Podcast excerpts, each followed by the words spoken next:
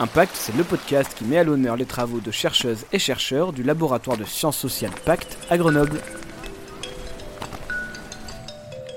Bonjour à toutes et à tous et bienvenue dans ce nouvel épisode de la saison 2 de Impact, le podcast du laboratoire de sciences sociales Pacte qui donne la parole à ces chercheurs et chercheuses sur leurs travaux en lien avec la crise de la Covid.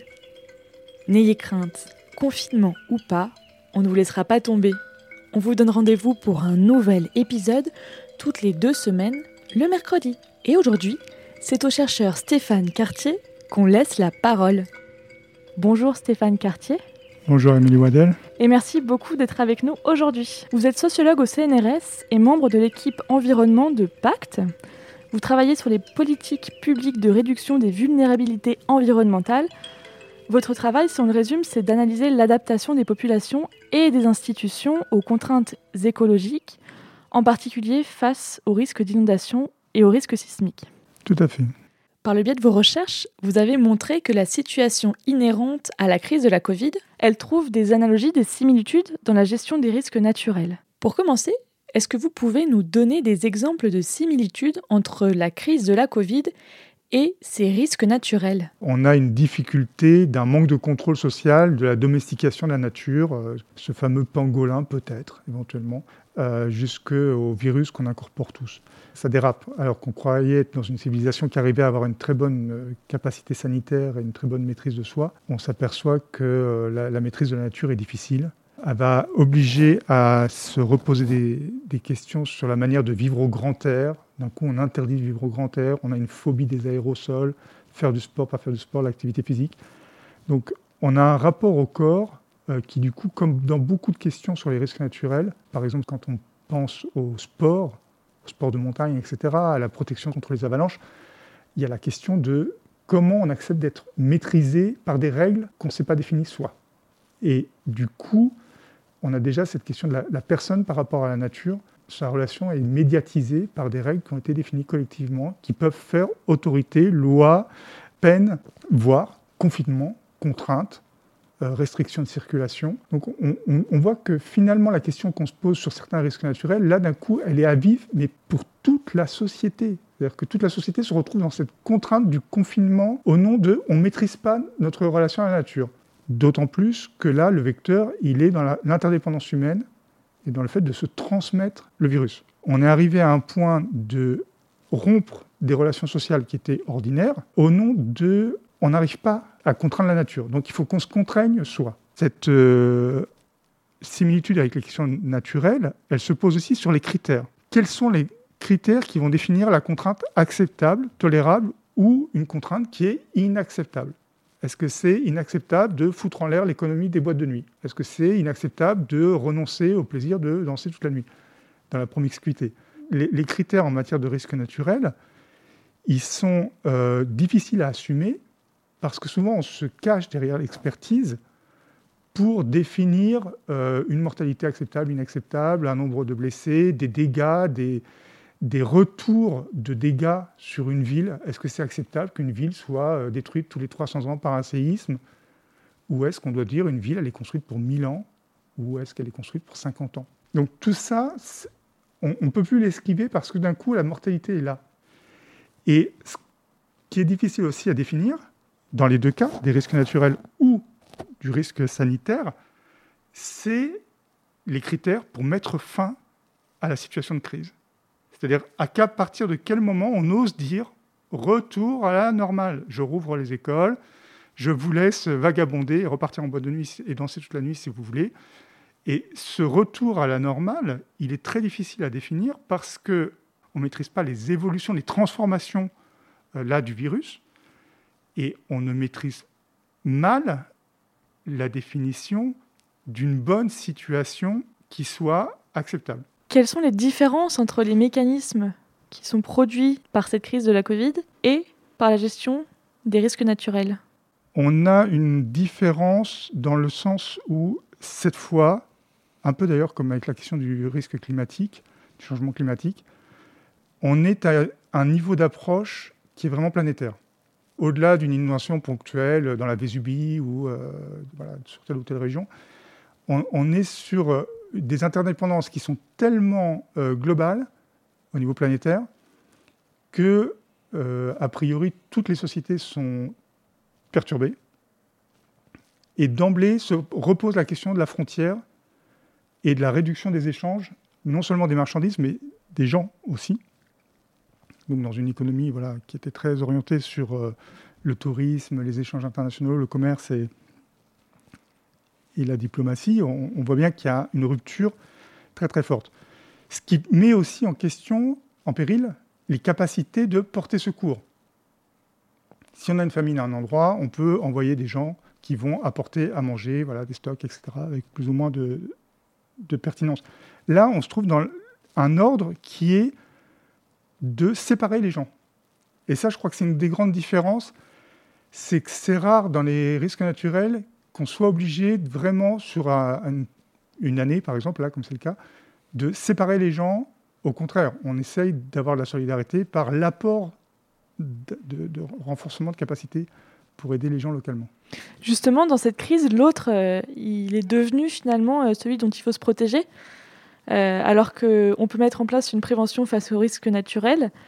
Lorsqu'on parle de risques naturels, on parle d'aléas, donc on peut définir comme justement les événements imprévisibles. Quels sont les aléas de la vulnérabilité dans la crise de la Covid? Les aléas sur les questions de risques naturels sont donc très très variables. Ils sont plus ou moins anticipés selon la connaissance qu'on en a. Euh, sur la crise de la Covid, l'aléa, il est marqué effectivement par le nombre d'interactions qu'il va y avoir avec l'autre, et puis, ça c'est pas mon ressort, mais les transformations du virus lui-même. On, voit bien qu'on retrouve cette question, la bascule, dans les situations de gravité différentes, mais la vulnérabilité n'est pas non plus la même.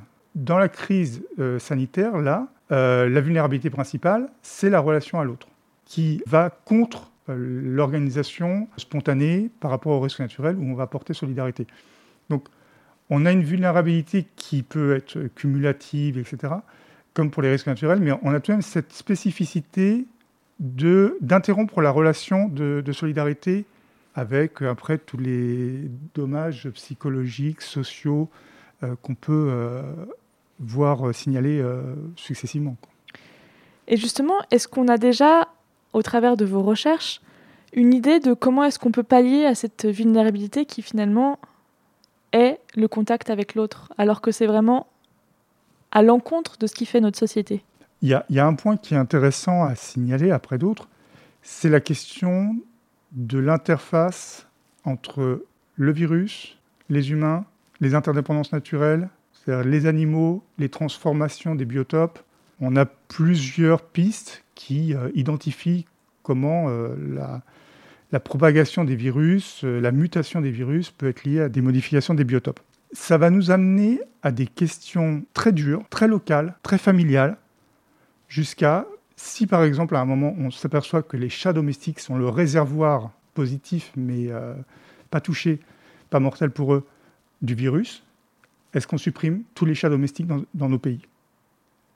Ça, va être des questions tellement dur à prononcer qu'on préfère continuer de parler du nombre de lits d'hôpitaux et de, la capacité d'avoir des vaccins, etc. Mais on voit bien que euh, sur les questions de rapport à l'environnement, il y a des perturbations qu'on ne pouvait pas anticiper parce qu'on on était soit sur des pollutions soudaines, massives, mortelles, graves, euh, soit on est sur euh, des phénomènes de propagation à travers l'eau et la question, ça va être d'identifier la source, d'arrêter de s'alimenter avec, et puis de restreindre le, problème en trouvant d'autres captages. Et là, on est dans une imbrication euh, sanitaire où toute la population humaine, peu ou prou, est concernée, et c'est l'ensemble de cette population qui va avoir à réfléchir ses rapports à l'environnement. On n'est pas non plus dans quelque chose à l'échelle de l'humanité de si exceptionnel. C'est-à-dire que des cycles de mortalité de virus, euh, il y en a eu. Je pense que pour nous, la grippe espagnole euh, est une référence voilà, séculaire intéressante. Ce qui, est, ce qui est tout de même très spécifique, c'est que la grippe espagnole, on ne sait pas comment elle s'est arrêtée. Depuis mars, on entend sur les médias de nouveaux chiffres, de nouveaux indicateurs qui régissent notre quotidien, les couvre-feux et les confinements successifs. Est-ce qu'on ne s'est pas un peu habitué à un fort taux de mortalité qui ne serait pas tolérable dans d'autres circonstances, notamment dans le cas de risques naturels les, mortalités tolérables, elles sont euh, réfléchies par rapport à la démographie ordinaire. Euh, déjà, ça suppose d'avoir des bonnes connaissances de la démographie ordinaire de la population. Il y a des pays où en fait on ne sait pas, parce qu'on euh, ne connaît pas la, population assez précisément. Deuxième point qui est intéressant pour la France, c'est que ça fait 20 ans que les gens qui travaillent sur les risques disent on a un problème, c'est qu'on ne sait pas compter les morts en France. On, peut prendre deux exemples qui sont euh, pour nous intéressants, c'est la Belgique et les Pays-Bas. En admettant que c'est à peu près la même population, la même région, le même climat et la même exposition au virus. Les Pays-Bas, pendant des mois, paraissent beaucoup moins touchés par le virus. C'est qu'en fait, ils comptent pas du tout de la même manière leur mortalité que la Belgique, qui est très scrupuleuse pour compter ses morts et identifier les causes vraiment liées à ce Covid-19. Donc, on voit bien que les critères, déjà, ils sont très euh, variables dans la manière de mesurer les choses, de chercher, pas chercher, d'éviter d'afficher, d'avoir l'information pertinente ou pas. Et là, la science a beaucoup apporté en matière de validation des critères. Une mortalité admissible, c'est quelque chose de très variable. Et au fond, c'est souvent les spécialistes qui finissent par l'admettre entre eux, en étant des experts qui ont des habitudes de travail. On a par rapport à ça l'exemple du risque sismique, où on finit par admettre que la probabilité d'exposition tolérable va être d'un certain ordre de grandeur. Et quand on demande aux experts, mais pourquoi vous êtes calé là-dessus, comme moi je peux le faire en entretien, ils ne savent pas. Ils disent, j'étais à telle réunion, euh, ça s'est terminé qu'il fallait choisir un, niveau de référence, et peu à peu, on voit que ça se fait dans une espèce de communauté d'habitude de travail, où on va admettre que avoir telle mortalité sanitaire, c'est normal sur euh, certains types de cancers, etc. Pour ce qui est du risque sismique, quand on va au-delà des réunions et qu'on reprend les documents, on s'aperçoit que ça a été admis à un niveau européen par rapport à la référence suisse qui elle-même s'est basée par commodité sur la mortalité automobile suisse comme étant quelque chose d'admissible. Donc on est en train de définir les règles de sécurité de construction de nos immeubles par rapport à la mortalité automobile suisse admissible. C'est quelque chose qui évolue aussi. La mortalité automobile a beaucoup diminué en France, tant mieux. Si on avait encore la mortalité de 1975 actuellement, ça nous semblerait insupportable. On en arriverait certainement à dire on arrête toutes les voitures. Le travail, il a été progressif. Il est évident que le surcroît de mortalité au moment d'une épidémie, il est brutal. Avoir 1000 morts à l'heure lors de la fameuse bataille de Marignan, c'est admis, c'est la guerre avoir 400 morts par jour en France en 2020, c'est inadmissible. Donc on, a un effort administratif énorme pour protéger la population et qui va jusqu'au point que personnellement j'avais vraiment pas imaginé possible de bloquer tous les pays en disant on arrête l'économie et on stabilise la, mortalité par ce confinement général. Dernière question, Stéphane Cartier. Comment est-ce que cette crise elle a affecté vos travaux ou vos manières de travailler? Personnellement, j'ai la chance d'être euh, assez privilégié. Je fais un travail très intellectuel où je dois lire et écrire. J'ai été très euh, peu affecté directement personnellement et du coup, on peut se croire dans une certaine tour d'ivoire. Bon, néanmoins, euh, outre les questions d'enseignement qui sont d'une difficulté redoutable, enfin, on est tous dans l'expérimentation, il y a la question du rapport au terrain qui se trouve très très perturbé. C'est-à-dire que les, travaux que je mène sur les risques naturels sont très internationaux. Euh, je suis très très engagé sur le pourtour méditerranéen, entre autres au Liban. Le confinement fait que depuis un an, on s'écrit, on se parle au téléphone, on fait beaucoup de webinaires, mais euh, on a une perte euh, totale de vécu du terrain, de relations, de stimulation par le fait de créer des nouvelles choses en innovant à plusieurs.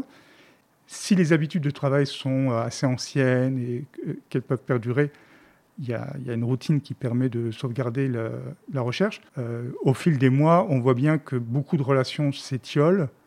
Et même si on a une curiosité de connaître comment, dans différents pays, l'adaptation au confinement a fait apparaître des ressources, des solidarités, des difficultés, on a tout de même à revenir sur le terrain Et, ça, je crois qu'on n'est pas préparé parce que aussi on est dans des systèmes hiérarchiques euh, très forts où la question de la responsabilité qu'on étudiait avant pour les autres finit par se projeter sur euh, notre quotidien de travail à, travers un, principe de précaution diffus euh, jusqu'au euh, moindre bureau. Merci beaucoup Stéphane Cartier, c'est la fin de cet épisode. Eh bien, merci. Je rappelle que vous êtes sociologue au CNRS et membre de l'équipe environnement Impact.